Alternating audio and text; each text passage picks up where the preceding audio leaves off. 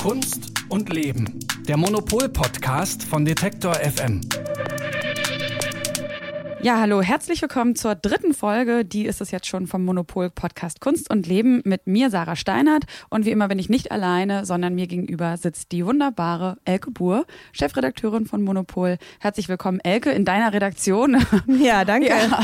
ähm, Wir starten gleich in diesen Podcast. Vorher ein kurzer Hinweis unseres Werbepartners. Bald ist es wieder soweit. Die Art Düsseldorf öffnet vom 12. bis zum 14. April ihre Tore auf dem Areal Böhler. Mit dabei sind 105 Galerien, die eine Mischung aus aufstrebenden Talenten und etablierten Künstlern präsentieren. Die Messe untermauert ihren Anspruch an Diskursivität, Innovation und das Aufgreifen aktueller Themen durch ihren kuratorischen Ansatz und die gezielte Gestaltung ihrer Sektionen und Fokusthemen.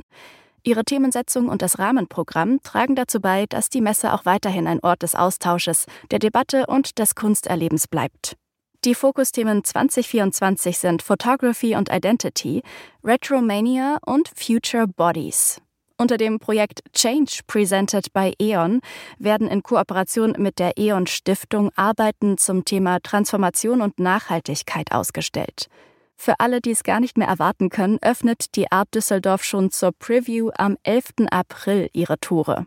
Mehr Informationen gibt es unter art-dus.de und in den Show Notes.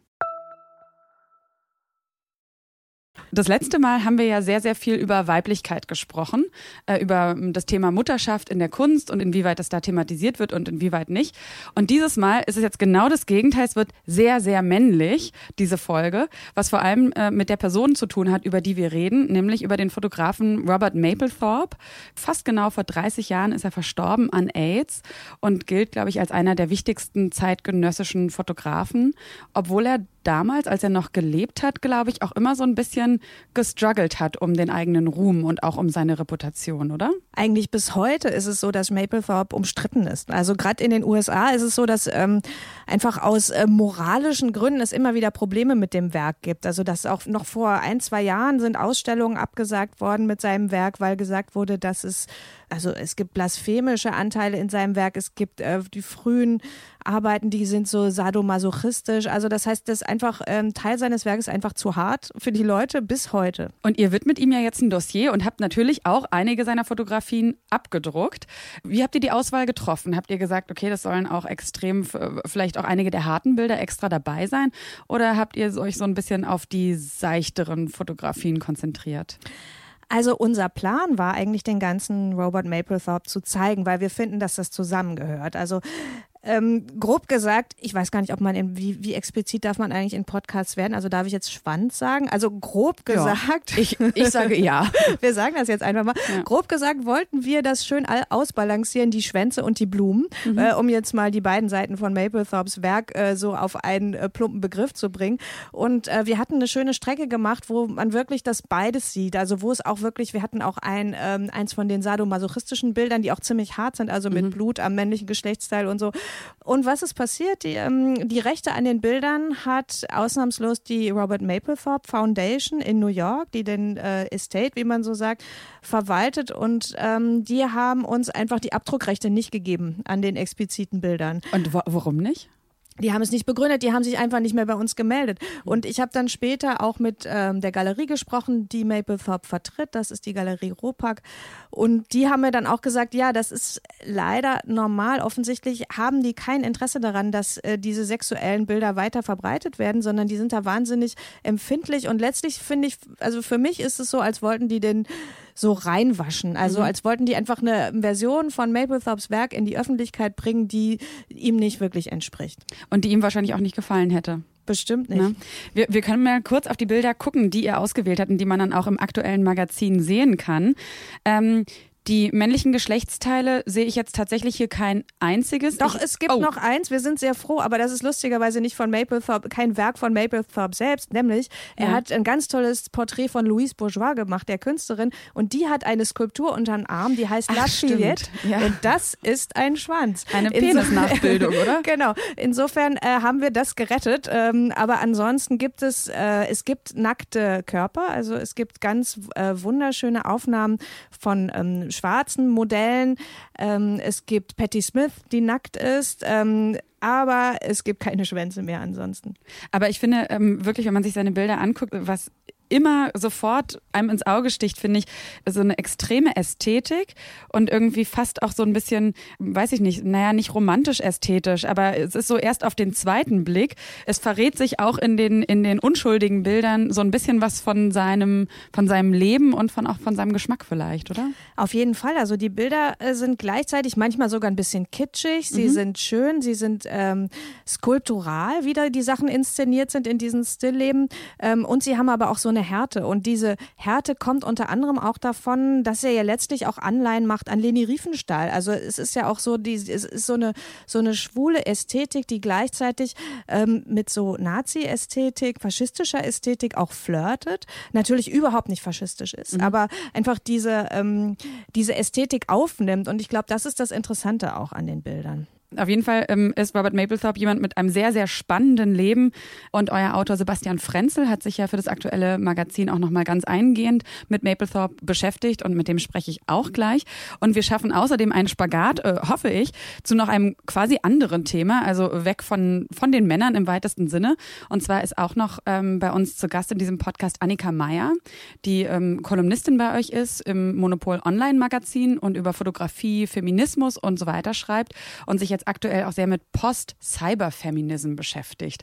Finden wir dafür einen Mantel, wie wir das beides unter, äh, für diese Folge logisch miteinander auch verbinden müssen? Ja, auf jeden Fall. Es geht um Körperpolitik. Äh, die ist, kann ja feministisch sein, die kann schwul sein, die kann in alle Richtungen gehen und ich glaube, ähm, dass es da interessante Verbindungen auch geben wird.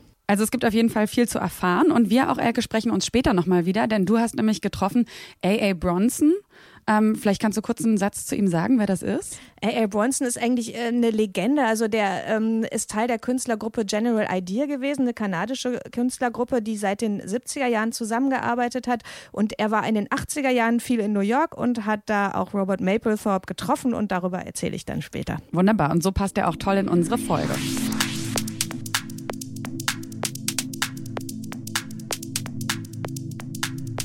Wofür Mapplethorpe heute berühmt ist, sind ja vor allem seine Fotografien. Dabei war Fotografie als Kunstform in den 70er Jahren eigentlich noch gar nicht so geläufig. Und Mapplethorpe selbst hat Malerei und Skulptur auch studiert. Und wie er dann zur Fotografie gekommen ist, das weiß Sebastian Frenzel, der für das aktuelle Monopol-Magazin sich ganz eingehend mit Robert Mapplethorpe beschäftigt hat. Hallo Sebastian. Hallo. Ja, wie ist er dann von der Malerei und Skulptur, von dem Studiengang zur Fotografie hingewandert? Ja, ich glaube, er wollte eigentlich von vornherein vor allem Künstler werden. Ähm, er hat mit 16 Jahren, ähm, ist er bereits an die Kunsthochschule gegangen, das Pratt Institute in, in New York und hat dann relativ früh begonnen mit Collagen. Da hat er noch nicht selber fotografiert, äh, sondern Fotos aus Magazinen verwendet und die dann in Collagen eingebettet. Und war das jetzt ein mutiger Schritt, dann äh, sich der Fotografie zuzuwenden oder haben das dann doch vielleicht auch noch schon ein paar andere Künstler gemacht, mit denen er vielleicht auch zu tun hatte? Sein großes Vorbild war Andy Warhol auf jeden Fall. Und der hatte das ja sehr erfolgreich gemacht, Fotografie und Film, wobei er natürlich mehr Geld immer mit der Malerei verdient hat. Also die Fotografie war auf dem Wege der Anerkennung, muss man sagen. Ähm, die Farbfotografie, die hatte lange einen schlechten Ruf, weil ihr immer anhing, dass sie die Mittel der Werbung verwendet. Also warum soll die Farbfotografie ins Museum, wo man doch Farbfotografien überall auf Werbewänden hat? Und Mapplethorpe wählt ja dann einen eher klassischen Weg und ähm, macht dann nach der Polaroid-Phase, ähm, mit der er anfängt, äh, verwendet er dann Schwarz-Weiß-Fotografie. Und das ist ja eigentlich auch ausschließlich, oder? Also gibt es Werke von ihm, die äh, farbig sind? Nicht, dass ich wüsste, nee. Also er hat wirklich diesen, diesen Stil geprägt, der sehr klassisch wieder ist, wirklich so Fine Art Photography, ähm, Schwarz-Weiß-Abzüge, ähm, hochwertiger Silbergelatinendruck, also das ist so das Hochwertigste, was man machen kann. Und auch wirklich so äh, nummeriert und signiert, also von vornherein auch mit einem hohen ästhetischen Anspruch. Woher kam dieser extreme Drang, so berühmt werden zu wollen? Also du, du hast jetzt gesagt, er wollte unbedingt Künstler werden. Und äh, ich weiß, ich habe jetzt auch nochmal eine sehr schöne, sehr empfehlenswerte Doku über ihn gesehen, die in der Arte Mediathek jetzt, glaube ich, gerade nicht mehr drin ist, aber die kommen ja regelmäßig wieder. Und äh, da hieß es auch, das war eben ganz, ganz prägend für ihn, dieses unbedingt berühmt sein wollen. Da würde man jetzt so küchenpsychologisch direkt sagen, er hat vielleicht in seiner Kindheit nicht genug Anerkennung erfahren oder sowas. Also weißt du, woher das, woher das rührt bei ihm? Also auf jeden Fall war es ihm nicht in die Gene gelegt, wenn man so will, weil er entstammt einer Arbeiterfamilie, ähm, war das dritte von sechs Kindern und kommt eigentlich aus einfachen Verhältnissen. Und er war wohl schon als Kind eine ziemliche Ausnahme und so ein bisschen extrovertierter und wollte sich immer sehr stark ausdrücken und in den Vordergrund drängen. Ähm, und äh, die Geschwister in der erwähnten Doku von dir, die kommen ja da auch zu Wort. Es gibt auch eine wirklich harte Episode, dann Jahre später, als Robert Mapplethorpe ähm, schon sehr bekannt ist, er seinen Bruder trifft, den jüngeren Bruder Edward Mapplethorpe, der auch Fotograf war und der eine erste Ausstellung hatte und auf der Einladung stand nur der Name Mapplethorpe mhm. ähm, und Robert Mapplethorpe geht zu seinem Bruder und zwingt ihm im Grunde seinen Nachnamen zu ändern, weil er sagt, dafür habe ich nicht gearbeitet, dass du jetzt daherkommst. Und macht er das, der Bruder? Der macht es, ja. Und das Interessante ist ja auch, die arbeiten dann ja später trotzdem auch zusammen. Ne? Also das, ich äh, weiß jetzt auch, dass Mapplethorpe selbst, also Robert Mapplethorpe, ja auch ähm, das Handwerk, also zwar das Fotografieren sehr gut beherrscht hat, aber die Herstellung der Fotos, also in der Dunkelkammer stehen und die entwickeln und so weiter und so fort, das hat er ja nicht gemacht. Ne? Und ich glaube, so ist sein Bruder dann auch später zu ihm gekommen und hat dann quasi in seinem Unternehmen, kann man schon fast sagen, glaube ich, mitgearbeitet, oder? Ja, das war hochprofessionell dann, auch ähnlich wie bei Warhol wiederum mit der Factory, wo so klare mhm. Arbeitsabläufe waren. Ähm, und Mapplethorpe war dann auch ähm, sehr anerkannt als Porträtfotograf und die High Society hat bei ihm Auftragsbilder ähm, in Auftrag gegeben, hat sich ähm, porträtieren lassen von ihm. Das war schick unter den ja, Reichen und Schönen und Wichtigen. Und da hat er einen ganz schönen Output auch gehabt mhm. und musste quasi die Abläufe auch so professionalisieren. Also wenn man ihn jetzt so versuchen will zu greifen, abgesehen davon, dass er, ein, dass er ein Fotograf war, der unbedingt berühmt werden wollte, was war das für ein Mensch? Ich glaube, ähm, ja, die menschliche Komponente, er war wirklich ähm, sehr ruhmesbedacht, sehr ehrgeizig. Ähm, die Ästhetik der Bilder finde ich insofern interessant, weil er ähm, Begehren ausdrückt, männliches Begehren und ist wirklich kompromisslos. Ich glaube, im Endeffekt ein bisschen vereinfacht gesagt könnte man auch sagen, es ist im Grunde egal, ob er eine Blume fotografiert, ähm, ein, ein Auftragsporträt macht oder eine Bondage-Situation nachstellt. Es geht immer um, um seinen ästhetischen Drang. Mhm. Und äh, Mapplethorpe hat auch mal gesagt, ich bin ein Bildhauer, der nie seine Hände benutzt. Und da wird eigentlich schon deutlich, ähm, die Motive, die er einfängt, sind für ihn eigentlich nur Rohmaterial. Er hat das auch wirklich Rohmaterial genannt.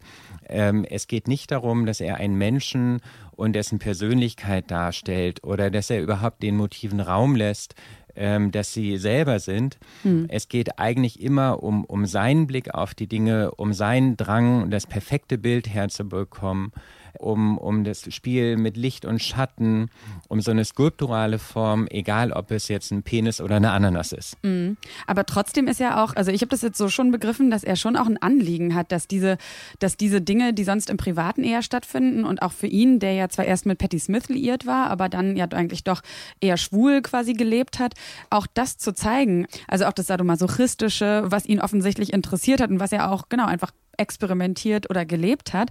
Und das ist ja dann schon mehr als so ein reines, ich will einfach nur berühmt werden, sondern das ist ja auch gerade zu der Zeit, so 70er Jahre, auch ist es ja schon fast so ein politisches Anliegen, oder? Ja, auf jeden Fall. Das muss man wirklich deutlich sagen. Also heute denkt man, man ist ja vieles gewohnt und man kennt über Online-Medienzugänge alle möglichen Formen von, von sexuellen Darstellungen auch. Das war damals natürlich nicht der Fall und es war vor allem im Kunst-Mainstream überhaupt nicht der Fall. Also, dass man solche Bilder, das ist eigentlich das Revolutionäre, deshalb auch diese klassische Ästhetik und radikaler Inhalt. Mhm. Das ist eigentlich der, der Spannungsbogen bei Mapplethorpe. Es ist vor allem auch interessant, weil er seine, seinem individuellen Ausdruck alles andere hinten anstellt. Also es ist ein mhm. radikal freies Werk. Ähm, nichts ist wichtiger als sein sexuelles Begehren und der Wunsch, äh, dieses Begehren in, in ästhetische Form zu bringen. Wir sitzen ja immer noch hier im Archivraum und haben ein paar ausgedruckte Fotos, die dann auch im Heft zu sehen sind, vor uns liegen. Ähm, das sind jetzt ja schon, haben wir mit Elke gesagt, eher schon die weicheren Bilder. Da ist jetzt nichts wahnsinnig Anstößiges dabei. Gibt es aber Bilder, die du von ihm kennst, wo du sagst so, boah, die sind sogar mir ein bisschen eigentlich irgendwie zu hart, obwohl du ja in einer Zeit lebst, wo du auch schon sagst, eigentlich hat man alles schon gesehen?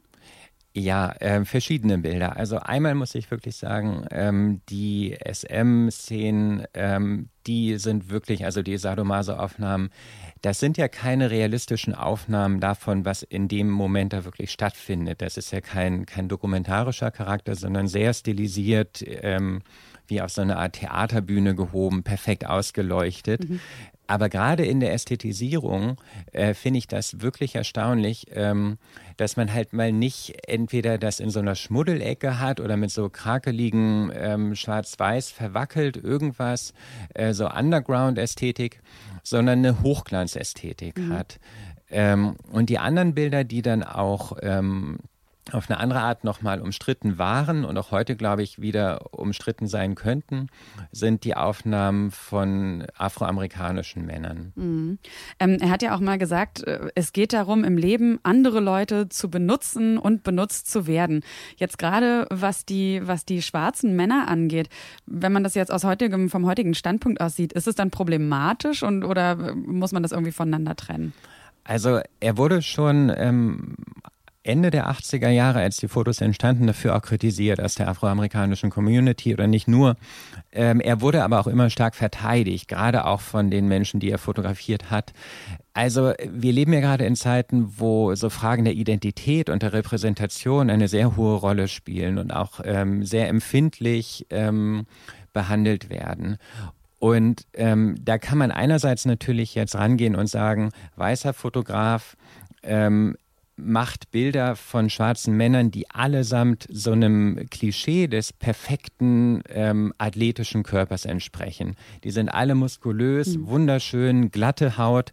Die glatte schwarze Haut ist quasi inszeniert wie, wie das Leder in den ähm, Bondage- und SM-Aufnahmen. So glänzende, oft auch ein bisschen schwitzende Haut, also der, der athletische Körper.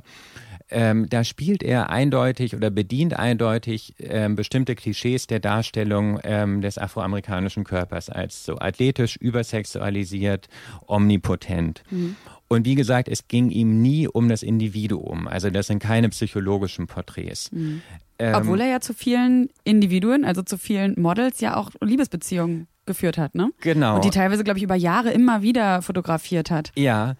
Und da ist, da muss man halt eben abwägen, ähm, ob man quasi Ästhetik vor Ethik stellt und mhm. vor Moral stellt oder ähm, ob man Ethik und Moral vor Ästhetik stellt. Und Mapplethorpe hat ganz eindeutig Ästhetik über alles gestellt und er bringt ja zum Ausdruck sein ästhetisches Verlangen, sein sexuelles Verlangen.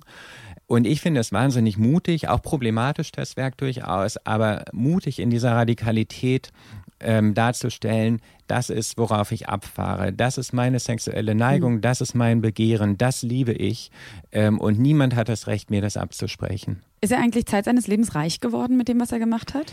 Ja, ähm, als er seine HIV-Diagnose bekommt, ähm, hat er einerseits natürlich war er schockiert und bestürzt darüber, aber er hat wohl auch gegenüber seinem Galeristen gesagt, ich frage mich, was das mit meinen Preisen machen wird. Mhm. Ähm, das ist halt eine irre harte Aussage. Ähm, und tatsächlich hat er 1988, ein Jahr vor seinem Tod, ich glaube, ähm, Fotografien im Wert von 500.000 Dollar verkauft, was echt eine Menge Geld ist, gerade für Fotografie.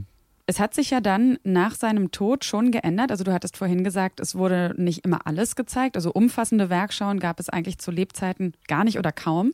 Und nach seinem Tod hat man das eben dann schon versucht zu machen. Und das war ja dann wirklich äh, nicht unproblematisch, kann man sagen. Ne? Nein, überhaupt nicht. Ähm, also Ende der 80er Jahre ähm, kommt angefacht durch die AIDS-Paranoia. Ähm, kommt es zu ähm, starken Protesten gegen das Werk von Mapplethorpe, auch von anderen Künstlern. Ähm, und ähm, es gibt richtige Kampagnen dagegen. Der Vorwurf lautet, ähm, das Werk sei obszön und pornografisch. Es gibt einen ganz unrühmlichen Senator, Jesse Helms heißt er, ein konservativer Senator, der gegen diese geplanten Retrospektiven zu Felde zieht und ähm, Demonstranten organisiert. Und der, der Hebel ist quasi, dass die Ausstellungen öffentliche Mittel bekommen und ähm, man auf politischer Ebene dann argumentiert, wie können wir öffentliche Mittel für solchen in Anführungszeichen Schweinkram zur Verfügung stellen. Und ähm, das ist eine Debatte, die aber nicht nur Mapplethorpe betrifft, sondern eine Reihe von, von anderen Künstlern. Und die, das wird dann sogar Culture Wars, die Kulturkriege genannt. Ähm, und es geht eigentlich darum, dass von Seiten der Politik ähm, die ganze AIDS-Problematik über Jahre hinweg ignoriert wurde. Das wurde so als Schwulenkrankheit ähm, diffamiert. Niemand hat sich darum gekümmert, niemand hat sich um, um Behandlungsmethoden gekümmert oder äh, irgendwelche Forschungsgelder mal ähm, locker zu machen.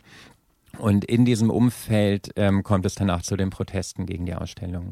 Heißt das also, dass du glaubst, dass wenn jetzt äh, Robert Mapplethorpe nicht mit nicht an AIDS gestorben wäre oder nicht bekanntermaßen HIV-positiv gewesen wäre, dass man dann seine Kunst vielleicht auch anders wahrgenommen hätte und diese spätere Diffamierung dann gar nicht so stattgefunden hätte? Also vielleicht wäre der Skandal nicht ganz so äh, laut geworden.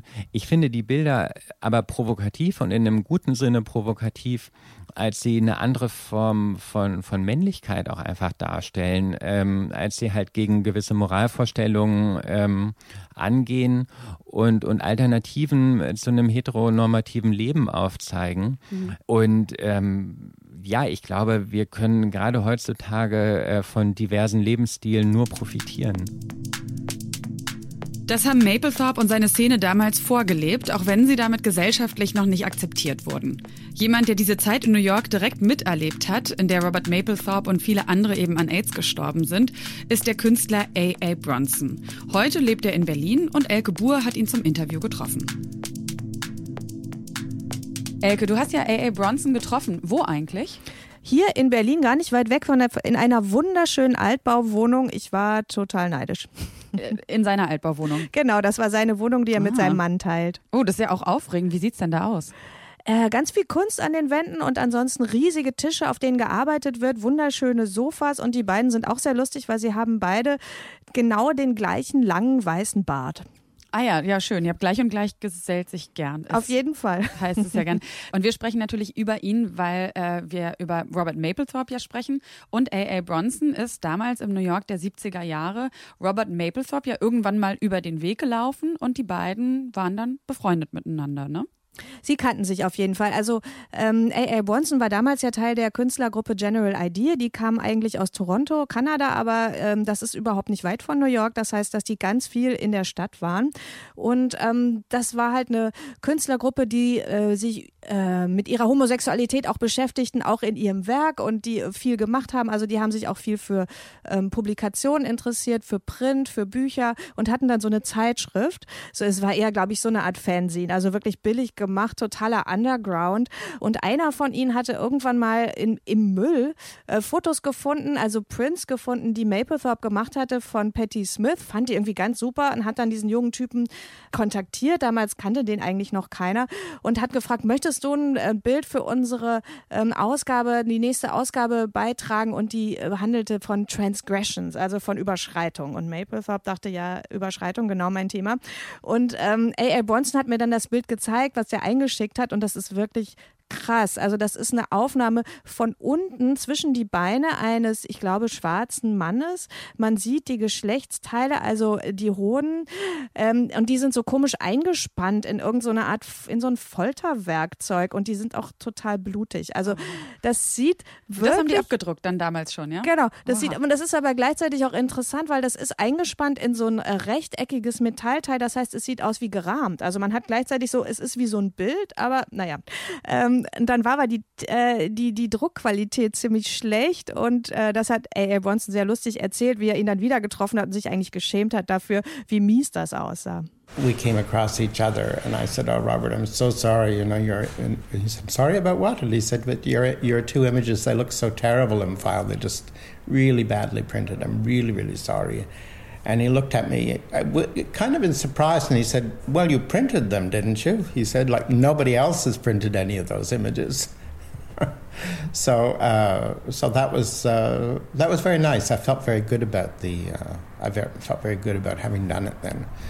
Um, so from then on, there was a, a kind of uh, friendliness there that was uh, very nice. Ja, und dann kannten sich die beiden und sind sich dann auch immer mal wieder begegnet. Also genau, also ob sie jetzt befreundet waren oder nicht, auf jeden Fall kannten sie sich und sie werden dann ja wahrscheinlich auch ähnliche Bars und so weiter angesteuert haben. Also man weiß es ja auch bei Maplethorpe, der hat ja dann auch später einige seiner Modelle in so schwulen Clubs kennengelernt, auch teilweise SM-Clubs. Äh, hat A.A. Bronson dir darüber so ein bisschen was erzählt, was das damals für eine Atmosphäre war im New York der 70er Jahre? Also es muss wirklich krass gewesen sein und er erklärt das auch sehr schön. Um, this is the time when New York was about to go bankrupt. And um, it meant that, you know, the, the police were visit, very busy with murders and things like that. They didn't, they didn't really care about anything minor. So this meant that um, the sort of gay scene could could go a little bit crazy. It could really do anything, and it had a kind of freedom that wasn't a real freedom because it, it just came from a lack of a lack of um, possibility of control because of the financial situations there. Also, things like the subway at that time. If you went into the subway, nobody went into the subway after ten o'clock. That was that was the unspoken rule that you did not go in, even though it went all night back then. And I used to use it all night, and I would go down in there, and there'd be no, not one other person down there. And uh, you would hear the sound of dripping water. And the light was all fluorescent lights, but you know when a, a fluorescent light burns out, it still has a very faint glimmering light. So all the lights in the subway were like that. They didn't have enough money to replace them. So there was just this very faint glimmering kind of light in the subway and the sound of dripping water and then nobody. It was very, very strange atmosphere and that was New York in the 70s. Ja, man würde das gerne mal im Bild sehen, wie krass das da abgegangen ist, während die Polizisten mit anderen Dingen beschäftigt waren. Also hast du so die Idee bekommen, wirklich, dass es damals wirklich, so wie er das auch sagt, schon besonders krass war? Oder ist das für uns heute einfach aus unserer Perspektive, stellen wir uns das auch krasser vor, als das damals wirklich vielleicht so der Fall war? Also alle Leute, die ich kenne, die in New York in den 70ern waren, sagen, das war total krass. Und ich glaube mhm. das denen einfach mal, weil man, man sieht das ja auch auf den Fotos, wie runtergekommen die Stadt war und wie fertig. Und ähm, dass natürlich in so einer äh, Atmosphäre dann das Nachtleben oft total mhm. durchdreht, mhm. das kennt man ja. Und weil es vielleicht auch damals noch nicht so viele Räume gab, in denen man sich so, ja, so, so ausleben konnte, ne? Ja, ich glaube auch, die Szene war kleiner und mhm. dadurch war das auch alles intensiver. Also dadurch kannte man sich auch besser und dadurch ähm, ist es dann auch irgendwie noch mehr abgegangen. Wer war denn damals sonst so noch in der Kunstszene, auch gerade in New York, so en vogue? Naja, die Kunstszene ist ja immer total äh, groß. Also das war ja schon die Zeit, in der Andy Warhol natürlich der uneingefochtene Star war. Dann ähm, Basquiat kam ja erst später in den 80ern. Also man kann schon sagen, dass das eigentlich noch die die, Warhol-Epoche äh, war. Mapplethorpe war ja zwischendurch auch zusammen zum Beispiel mit Peter Huja, den viele heute auch den interessanteren Fotografen finden, also innerhalb der Kunstszene und der halt auch dieses, äh, dieses homosexuelle Leben auf eine ganz neue Weise porträtiert hat. Also es gab da auch so einige in dem Umfeld und ähm, Mapplethorpe selber ist dann aber derjenige gewesen, der, glaube ich, am dringendsten Karriere machen wollte. Also der dann auch irgendwann so äh, anfing, diese Celebrities zu fotografieren mhm. und darüber eigentlich dann ganz nach vorne zu kommen. Was ja heute durchaus umstritten ist, ist sein Fable für schwarze Männer, die er am Ende seiner Karriere ganz viel ähm, fotografiert hat. Wie beurteilt Bronson das denn? Ja, das ist ja wirklich interessant, dass man äh, fragt, okay, also erstmal war das ja ähm, revolutionär überhaupt, ähm, dass, ein, dass, dass er Weiß und Schwarz zusammen gezeigt hat. Und damals war das ja eigentlich progressiv. Nur wenn man das von heute aus sieht, dann sieht man auch, dass er eigentlich den schwarzen Mann wieder so total auf seine Sexualität reduziert. Also dass irgendwie dieses auch dann, dieser, das ist ja auch ein ganz dämliches Klischee, also dass mhm. dann die schwarzen Männer die längsten Schwänze haben und so. Also das ist ja auch sehr unangenehm. Und ähm, naja, A.A. Bronson ähm, war da aber so total nachsichtig. Also weil ich glaube, er mochte Maplethorpe auch total gerne und äh, er hat mir dann erzählt, dass er einfach einen seiner Assistenten gefragt hat, der auch schwarz ist, wie er das dann findet. There's an exhibition on right now at um, Mai 36 in, in Zurich, uh, which opened at the same time as my own exhibition there.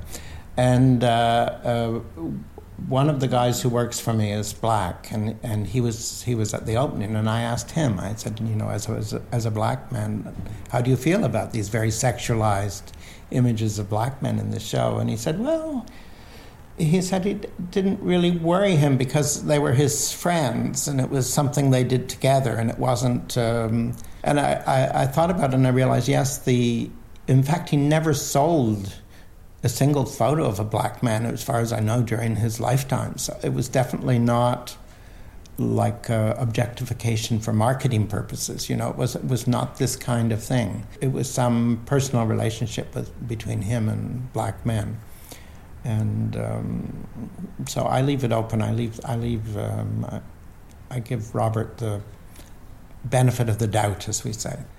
Also ich glaube, dass er das auch sich so ein bisschen schön redet jetzt der A.A. Bronson, weil es waren ja nicht alles seine Freunde, die Mapplethorpe da fotografiert hat, sondern das waren auch einfach Strichjungen, die, von der, die er von der Straße geholt hat. Und da ist natürlich mhm. schon so ein Machtverhältnis drin, so der Fotograf und der Strichjunge, der sich da fotografieren lässt.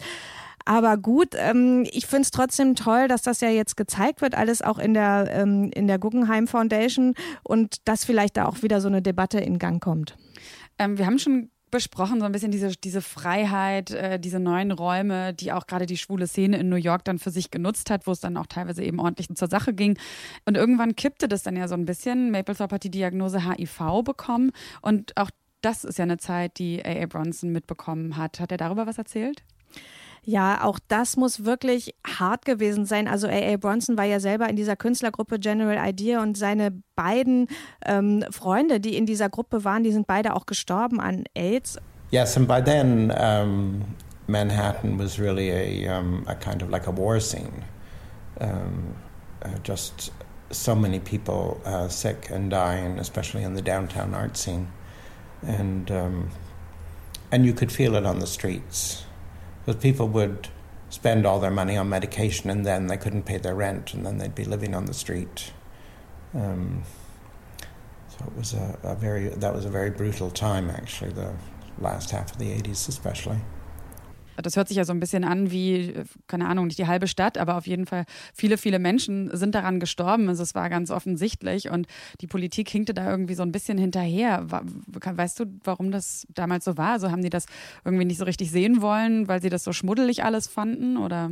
Ja, ich glaube, da kommt dann wieder dieses Puritanische, was in Amerika ja sehr stark ist, wieder auch nach vorne, dass dann halt das als so ein Problem der schwulen Szene ge, äh, gesehen wurde, so nach dem Motto, ja, ähm, das ist jetzt auch die Strafe für ihren Lebenswandel. Also, dass einfach die Politik äh, und auch die Gesundheitspolitik sehr, sehr langsam da, darin war, da zu reagieren und dass ähm, wirklich da auch gerade die Kulturszene, auch die nicht schwule Kulturszene in New York extrem wichtig war, weil die sich dann zusammengeschlossen haben und gesagt haben, so, äh, so geht's nicht. Also hier sterben Menschen, ihr müsst was tun. Und da war auch ähm, General Idea mit A.A. Bronson, waren da auch ziemlich weit vorne. Also die haben da ähm, sehr viel Aufklärungsarbeit geleistet und haben auch in ihrer Kunst sich viel damit beschäftigt. Also es gibt zum Beispiel äh, ein sehr berühmtes Werk von denen, ist einfach ganz simpel. Es gibt ja diese Worte Love von äh, Robert Indiana, das ist so eine ganz berühmte Skulptur und die haben die halt umgeändert in AIDS. Also da sieht man ah, diese A-I-D-S und das ist auch total bekannt geworden und ähm, in der Zeit wurde auch diese rote AIDS-Schleife erfunden Und diese, wo dann ganz viel Geld gesammelt wurde, einfach, dass so Aufmerksamkeit auf dieses Thema gelenkt wurde. Ist es auch heute bei A.A. Bronson noch ein Thema in seiner Kunst oder macht er heute ganz andere Sachen? Der macht auch ganz andere Sachen, hat auch immer ganz andere Sachen gemacht und er meinte, das Blöde damals war, dass sie dann auch mit General Idea eigentlich so als die AIDS-Künstler gelabelt worden. Also das ist ihm dann auch ganz schön auf die Nerven gegangen, weil natürlich war das ein wichtiges Thema, aber für einen Künstler ist das ja nicht das einzige Thema. Und er meinte, er wurde schon, äh, gerade in den USA wurden die so in diese Schublade gesteckt, dass er ganz froh ist, dass er jetzt irgendwie auch andere Sachen macht. Der ist halt Konzeptkünstler, der ganz unterschiedliche Themen bearbeitet. So, glaube ich, kann man sagen, dass jede Zeit ihre Themen hat, die besonders drängend sind und dann auch in der Kunst verhandelt und thematisiert werden und die dann darüber vielleicht auch in die Wohnzimmer von Leuten kommen, die mit dem Thema sonst gar nichts zu tun gehabt hätten. Im Grunde ist das auch heute noch so, nur haben sich die Kunstformen und die Verbreitungswege geändert. Jetzt werden vielleicht einige den Kopf schütteln, aber auch Instagram ist natürlich ein Medium, wo heute Kunst stattfindet. Kunst, die teilweise Tabus bricht, vor allem dann, wenn sie explizit sexuell konnotiert ist und dann auch noch von jungen Künstlerinnen kommt. Warum das so ist, darüber spreche ich mit der Autorin Annika Meyer, die unter anderem eine Kolumne für die Online-Ausgabe von Monopol schreibt und erst kürzlich auf einer Ausstellung zum Thema Post-Cyber-Feminismus Feminism in Zürich war. Erstmal hallo und herzlich willkommen, Annika. Hallo, freut mich. Du bist heute aus Hamburg gekommen, ne? Genau, ich bin aus Hamburg angereist und jetzt hier in Berlin. Ähm, Nochmal vielleicht kurz zur Erklärung. Ich habe schon gesagt, du schreibst ja eine Kolumne für die Online-Version vom Monopol-Magazin, beschäftigst sich viel mit Fotografie und Feminismus und warst eben also gerade auf dieser Ausstellung Post-Cyber-Feminism in Zürich. Und ich glaube, viele haben noch gar nicht mitbekommen, dass es überhaupt einen Cyberfeminism gibt. Warum ist der denn jetzt schon wieder vorbei? Ähm, das ist eine sehr, sehr gute Frage. Den Cyberfeminismus gab es Anfang der 90er Jahre, als das Internet neu war und ähm, dann war man ganz ähm, euphorisch, dass sich dadurch sehr viel verändern würde und ähm, Geschlechterdifferenzen endlich aufgehoben werden könnten. Ähm, das hat sich leider nicht bewahrheitet. Das war dann so Ende der 90er Jahre, haben die Protagonistinnen das festgestellt. Dann löste sich die Bewegung so langsam auf und 20 Jahre nachdem das erste große Zusammentreffen damals in Berlin stattgefunden hat, hat man sich in London getroffen, fünf Tage und nochmal über diese Themen gesprochen. Und in den letzten Jahren, also vor diesem Treffen 2017 in London, ist eben deutlich geworden, dass ganz viele Themen ja wieder sehr präsent sind oder noch präsenter geworden sind. Zum Beispiel, wenn man jetzt beim Thema Hass im Netz ist. Mhm. Das ist ja immer, das wird immer schlimmer. Man hat nicht das Gefühl, dass sich da irgendwas bessert oder eine Lernkurve vorhanden ist. Und das sind eben zum Beispiel Themen, die da verhandelt werden. Genau, also der Cyberfeminismus war da, dann war er weg und jetzt ist er als Post-Cyberfeminismus wieder da. Manche, wie zum Beispiel die Künstlerin Cornelia Solfrank, die damals Ende der 90er Jahre oder in den 90er Jahren sehr aktiv war, die Rede zu, spricht zum Beispiel über den Technofeminismus. Also man kann das auch, mhm. oder vierte Welle des Feminismus. Ich glaube, da läuft sehr viel zusammen und die Begrifflichkeit ist da vielleicht gar nicht so wichtig, sondern das Anliegen. Kann man also sagen, es gibt was, was Post-Cyber-Feministinnen heute fundamental anders machen? Mit dem Wissen darüber, dass es in dem im, quasi im ersten Anlauf nicht geklappt hat? Genau, ich glaube, das Wichtigste ist dieses Wissen, ähm, dass der Optimismus äh, schön war, aber äh, man eben keine Handlungsanweisung entwickeln konnte und in den letzten 20 Jahren hat sich sehr, sehr viel verändert und aus diesen Veränderungen konnte viel gelernt werden und jetzt ist man dabei oder sind äh, viele Protagonistinnen dabei, Strukturen zu schaffen oder weiterzuentwickeln, wie zum Beispiel feministische Hacker, Hackerinnen-Treffen zu organisieren. Wie kann man sich gegen Gewalt im Netz äh, zusammentun und eben dem Hass etwas entgegensetzen. Aber ich glaube, wie man das jetzt nennt, ob man das jetzt Post-Cyber-Feminismus oder weiß ich auch nicht, wie nennen möchte, oder Netzfeminismus, ich glaube, das ist gar nicht so wichtig. Ich denke jetzt oder habe auch in der Recherche äh, Artikel gelesen, wo, wo sich dann beschäftigt wurde mit zum Beispiel eben auch Künstlerinnen, die, ja, weiß nicht, ob sie sich immer selbst so bezeichnen, aber zumindest so als solche diskutiert werden und die zum Beispiel auf Instagram so, ja, so ein bisschen so sexuell konnotierte Bilder zeigen. Zum Beispiel gibt es eine Künstlerin, die, die benutzt quasi immer Obststücke und, und, und steckt dann ihren Finger in so, ein, in so ein Pfirsich immer rein und man versteht natürlich, was es bedeuten soll, aber eigentlich ist es eben nur ein Pfirsich und Finger. Ähm, ist das jetzt Post-Cyberfeminism? Genau, die Künstlerin heißt Stephanie Saleh. Die kann man unter diesem Namen auch auf Instagram finden. Und genau, das fand ich das Interessante an dieser Ausstellung in Zürich, dass dann Künstlerinnen der ersten Generation, nenne ich jetzt mal Cyberfeministinnen, vertreten waren. Und dann hatte man äh, so ein paar Künstlerinnen herausgesucht, wie jetzt beispielsweise Wu Zhang. Genau, und dann aber das, was aktuell so im Netz passiert, so in den letzten weiß ich nicht, zwei, drei Jahren, würde ich jetzt mal sagen, das fehlt in dieser Ausstellung. Und was ist das? Was, ähm Zum Beispiel ist Stephanie Sali, die du mhm. gerade erwähnst hast. Also das, die Ausstellung in Zürich ist aktuell, aber ohne Anspruch auf Tagesaktualität. Das ist natürlich interessant, wenn man guckt, okay, was ist vielleicht aus dieser dieser Theorie der Cyberfeministin geworden, äh, aber man guckt eben, man guckte dann jetzt gar nicht weiter, was passiert denn eigentlich im Netz oder welche Künstlerinnen haben es geschafft, äh, sich im Netz etwas aufzubauen, das dann auch in den Kunstbetrieb ausstrahlt. Mhm. mhm. Vielleicht, weil die sich eben nicht ähm, theoretisch dieser Richtung. Also sich auch nicht zuordnen. als Post-Cyberfeministinnen bezeichnen würden. Genau, das ist eben die Frage, kennen die das überhaupt? Mhm das waren, sind ja oft sehr junge Mädchen, die sind dann 14, 15 als Digital Natives im, im Netz aktiv geworden und heute sind sie in der internationalen Kunstszene mm, sehr bekannt. Und es ist die Frage, ob, wenn man in den, Sozial in den sozialen Medien sozialisiert wird, ähm, ob man sich dann mit solchen Theorien, Theorien befasst. Genau, und ich hatte im letzten Jahr im Museum der Bildenden Künste dazu eine Ausstellung kuratiert und da haben habe ich eben diese Netzkünstlerin, wie wir sie dann genannt haben, versammelt. Also mich hat im Interview eine, eine Journalistin auch nach dem Begriff Cyberfeminismus gefragt. Äh, dann habe ich gemeint, in Gesprächen mit den Künstlerinnen, es waren Signy Pierce, Molly Soda, amerikanische Künstlerin, für die war das gar kein Thema. Hm. Die, die, schauen eher so, welche Debatten sind denn relevant für Künstlerinnen oder für Frauen im Netz, was sind da für Themen, wo müssen wir da eben, wo müssen wir da als Künstlerin aktiv werden. Und ich glaube, wenn man weiß, wie soziale Medien funktionieren ähm, und sieht, welche, welche Themen da plötzlich relevant werden, also zum Beispiel Diskussion um Schönheitsideale, dann weiß man auch, wie man, wenn man ein bisschen mehr Reichweite schon aufgebaut hat, wie man oder was man tun muss, damit dass man gehört wird. Im Internet ähm, ist es ja, wenn man ein bisschen anstößig ist, sehr einfach Aufmerksamkeit zu bekommen. Also und dann hat man entweder Empörung oder die Leute lieben, was man tut. Und bei Stephanie Sali, gerade sehr schön das, ähm, ihre, ähm, wie nenne ich denn das jetzt? Fruit Porn, das trifft es sehr schön. Stimmt, Fruit Porn genau. sogar noch, nicht nur Food Porn. Ja, ja, es ist Fruit Porn, genau. Das kann man natürlich jetzt auch wieder äh, kritisieren, es ist sehr plakativ und ähm, ja, wird man damit jetzt dem Feminismus überhaupt noch gerecht? Ähm, das wird auch diskutiert und die Künstlerinnen werden dann in der Kunstszene auch manchmal ähm, nicht als Künstlerin wahrgenommen, weil sie, wenn man jetzt vielleicht bei ähm, Amalia Ullmann oder der Schwedin Avida Bistrom ist, eben sich und ihren Körper zeigen, dann äh, wird sofort die Kritik laut, ja, das ist ja keine Kunst, sondern die Frauen sind narzisstisch und wollen sich nur den männlichen Blick anbieten mhm. und so weiter und so fort. Und was denkst du darüber? Ja, ich denke, das ist, kann man sagen, aber vielleicht trifft es nicht den, vielleicht trifft es das nicht. Ähm, weil wenn man Kunst in sozialen Medien macht, passt man sich als Künstlerin der Plattform an und Amalia Ullmann hat das ja hat das sehr schön gezeigt in ihrer Performance schon 2014. Sie hat eben geschaut, wie sind weibliche, wie sehen weibliche Stereotype in den sozialen Medien aus und hat daraus eine Performance gemacht, die sehr sehr gut funktioniert hat. Und natürlich spielt dann der weibliche Körper eine Rolle, weil der weibliche Körper in den sozialen Medien eine, eine große Rolle spielt und damit zeigt sie eben auch, wie oberflächlich die sozialen Medien sind. Ähm, wie leicht es vielleicht auch ist, als Frau gehört zu finden, wenn man sich diesen Schönheitsidealen äh, unterwirft und anpasst. Genau, also solche Dinge mhm. sind ja nicht, nicht relevant, nur weil die Künstlerin attraktiv und jung ist. Vielleicht geht auch feministische Aktion gar nicht ohne dieses, wie der weibliche Körper in den Fokus gestellt wird. Vielleicht geht es gar nicht ohne, oder?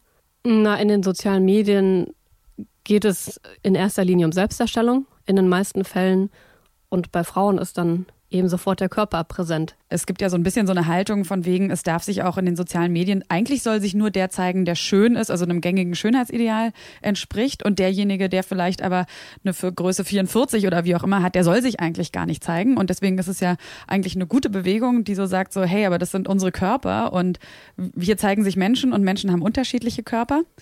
Aber trotzdem gibt es ja, wenn man sich auch so aktuelle Studien anguckt, ähm, hat man ja herausgefunden, dass dann trotzdem das, wie sich Frauen zeigen, ist weniger sowas. So, mhm. hey, Body Positive und Frauen sehen eben unterschiedlich aus und Frauen interessieren sich nicht nur für Schminken und für Kochen. Und trotzdem ist das die erfolgreichen Bloggerinnen oder, oder Leute oder Frauen, die in den sozialen Medien stattfinden, sind die, die so ganz klassische Rollenbilder eigentlich leben und so, so totale Stereotype erfüllen, hat man jetzt rausgefunden. Das ist ja eigentlich total traurig, oder? Mm, kommt darauf an, von welcher Seite man sich das ansieht. Das Interessante an der Studie, du meinst die Studie von Maria Furtwängler, der Schauspielerin. Es wurde sich eben angesehen, wie sich junge Frauen in den sozialen Medien präsentieren. Darunter waren viele Influencerinnen. Und ich glaube, das kann man jetzt nicht, also wie sich junge Frauen in den sozialen Medien darstellen, die ihr Geld eben mit diesen Kanälen verbinden. Ich glaube nicht, dass man das den jungen Frauen vorwerfen kann, weil ähm, sie werden ja von häufig von Unternehmen beauftragt, Werbung auf ihren Accounts zu machen. Ähm, und dann liefern sie eben ab, was im Briefing von diesem Unternehmen verlangt wird. Und natürlich sind es, sind es genau diese Inhalte, die in den sozialen Medien besonders gut funktionieren. Also müsste man an einer ganz anderen Stelle ansetzen und sagen, so, hey, ähm, warum interessiert uns eigentlich nur genau das? Also die jungen Frauen leben davon, also liefern sie natürlich ab, was in den sozialen Medien funktioniert. Und das sind diese Inhalte.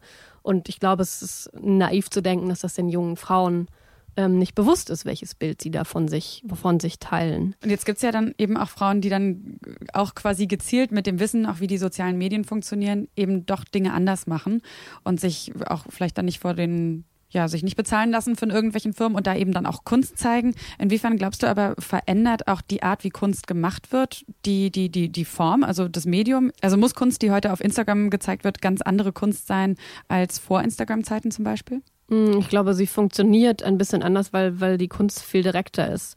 Und die Kunst muss ja viel schneller, also sehr komplexe Arbeiten, zum Beispiel Amalia Ullmann, die hatten wir schon erwähnt mit ihrer ersten Instagram-Performance die war sehr leicht zugänglich. Man hat verstanden, da ist eine junge Frau. Sie durchlebt gerade eine Entwicklung in ihrem Leben. Sie ist aus der Kleinstadt in die Großstadt gezogen, äh, will dort erfolgreich werden als Schauspielerin, findet einen Sugar Daddy, ähm, der sie ihr Leben finanziert. Ähm, das läuft dann irgendwann nicht so gut. Dann hat sie einen nervlichen Zusammenbruch und dann macht sie ganz viel Yoga und isst so das mhm. typische Instagram-Klischee ganz viel Avocado-Toast. So. genau, das ist ganz schön. Ähm, und dann folgten eben noch ein, zwei Performances auf Instagram und die wurden plötzlich vom Storytelling her sehr, sehr komplex. Dann tauchte ähm, da eine Taube auf und dann hat sie noch verschiedene Figuren eingeführt. Also sobald man dann versucht, etwas komplexer zu agieren, wie man es vielleicht in einem Museum machen könnte oder wenn man mhm. 20 Minuten Zeit hat für eine Videoinstallation, natürlich ist es dann etwas komplexer, was äh, etwas genau das Gegenteil, etwas plakativer. Aber ist das dann gleich auch irgendwie schlechte Kunst? ist dann wiederum die andere Frage, was in der Kunstkritik mhm. ähm, diskutiert wird, oder ist es dann vielleicht gar keine Kunst? Mhm. Ähm, genau, was mir gerade noch einfiel zu dem, wie sich vielleicht auch die Figur des Künstlers oder die Rolle des Künstlers verändert hat durch die sozialen Medien, Achtung, lesen Sie meine nächste Monopolkolumne. darüber, darüber schreibe ich diese Woche noch.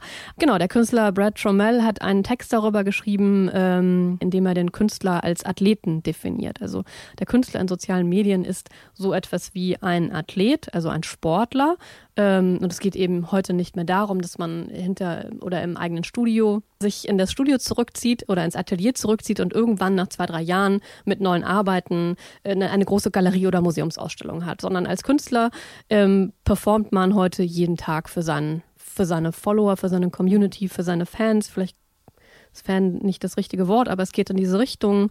Äh, der Kontakt ist sehr eng, Reaktionen sind möglich. Vielleicht, wie du sagtest, wirkt sich das auf die Kunstproduktion aus. Also es geht eben nicht mehr um das eine große Meisterwerk, sondern ähm, um den Künstler vielleicht auch als Person. Mhm. Ähm, und dann geht es eben darum, dann muss nicht jeder Post sitzen oder es muss nicht alles genial, sondern es geht eben einfach darum, immer zu präsent zu sein. Ich muss jetzt nochmal an Robert Mapplethorpe denken, bei dem man ja eben gesagt hat, er wollte unbedingt berühmt sein. Ähm, so dieser Fame war ihm total wichtig, aber trotzdem hat er in seinen Bildern jetzt nicht irgendwelche random Sachen porträtiert, sondern das ist ja schon, das hat ja alles ganz viel mit ihm zu tun, mit seinem Sinn für Ästhetik, mit dem, was ihm gefällt, mit dem, was er auch erlebt und mit dem, was er zeigen will. Also das lässt sich ja vielleicht also das kann man ja auch vielleicht sogar kombinieren, diesen Wunsch gesehen werden zu wollen, was ja, glaube ich, für keinen Künstler total unrelevant ist und trotzdem vielleicht in seiner Kunst, was Medium und Verbreitungsweg angeht, sich ein bisschen anzupassen an die Zeit, oder? Das ist dann vielleicht der Unterschied zwischen Influencer und Künstler. Also dass Influencer gesehen werden wollen, vielleicht berühmt werden wollen, sich vielleicht ihr Leben durch die sozialen Medien finanzieren wollen oder können und Künstler und Künstlerinnen, die dann eben nochmal eine zweite Ebene haben und dadurch etwas ausdrücken wollen, wie Amalia Ullmann eben, zu eben diese Stereotypen äh, zu reflektieren. Ja, so ist das wohl. Unsere Körper sind ab dem Moment, wo sie aus dem rein privaten rausgelöst werden, eben nicht einfach nur Körper, sondern ein Politikum, über das dann gestritten wird, in den 70er Jahren in New York genauso wie heute. Die Themen sind vielleicht andere, aber vieles erkennen wir dann doch wieder. Vor allem die Fragen, wer bestimmt über den eigenen Körper und wie er gezeigt wird, wann zeigt jemand zu viel und wann ist die Entblößung aber auch notwendig für das Vermitteln einer spezifischen Botschaft. Ja, und mit diesen Fragen entlasse ich Sie aus dieser Episode des Monopol-Podcasts und empfehle Ihnen natürlich ganz dringend, sich die neue Ausgabe des Magazins zuzulegen. Das ist ab jetzt im Handel erhältlich. Und dort finden Sie natürlich zu allen Themen und zu allen Personen, über die wir gesprochen haben, nochmal fortführend Artikel. Sie sehen auch die Fotografien von Robert Mapplethorpe. Und online finden Sie dann auch die neue Kolumne von Annika Meyer. Und damit danke ich Ihnen ganz herzlich fürs Zuhören und empfehle Ihnen, falls Sie es sowieso nicht schon längst getan haben, auch dringend, dass Sie diesen Podcast abonnieren auf Ihrer Lieblingspodcast-Plattform Plattform, sei es Spotify, dieser Apple Podcast oder wo auch immer. Und wir freuen uns auch sehr über Ihr Feedback. Das schicken Sie am besten einfach an monopol.detektor.fm. Mein Name ist Sarah Steinert. Die Redaktion für diesen Podcast hat Eva Moorlang und ich freue mich aufs Hören beim nächsten Mal. Kunst und Leben. Der Monopol-Podcast von Detektor FM.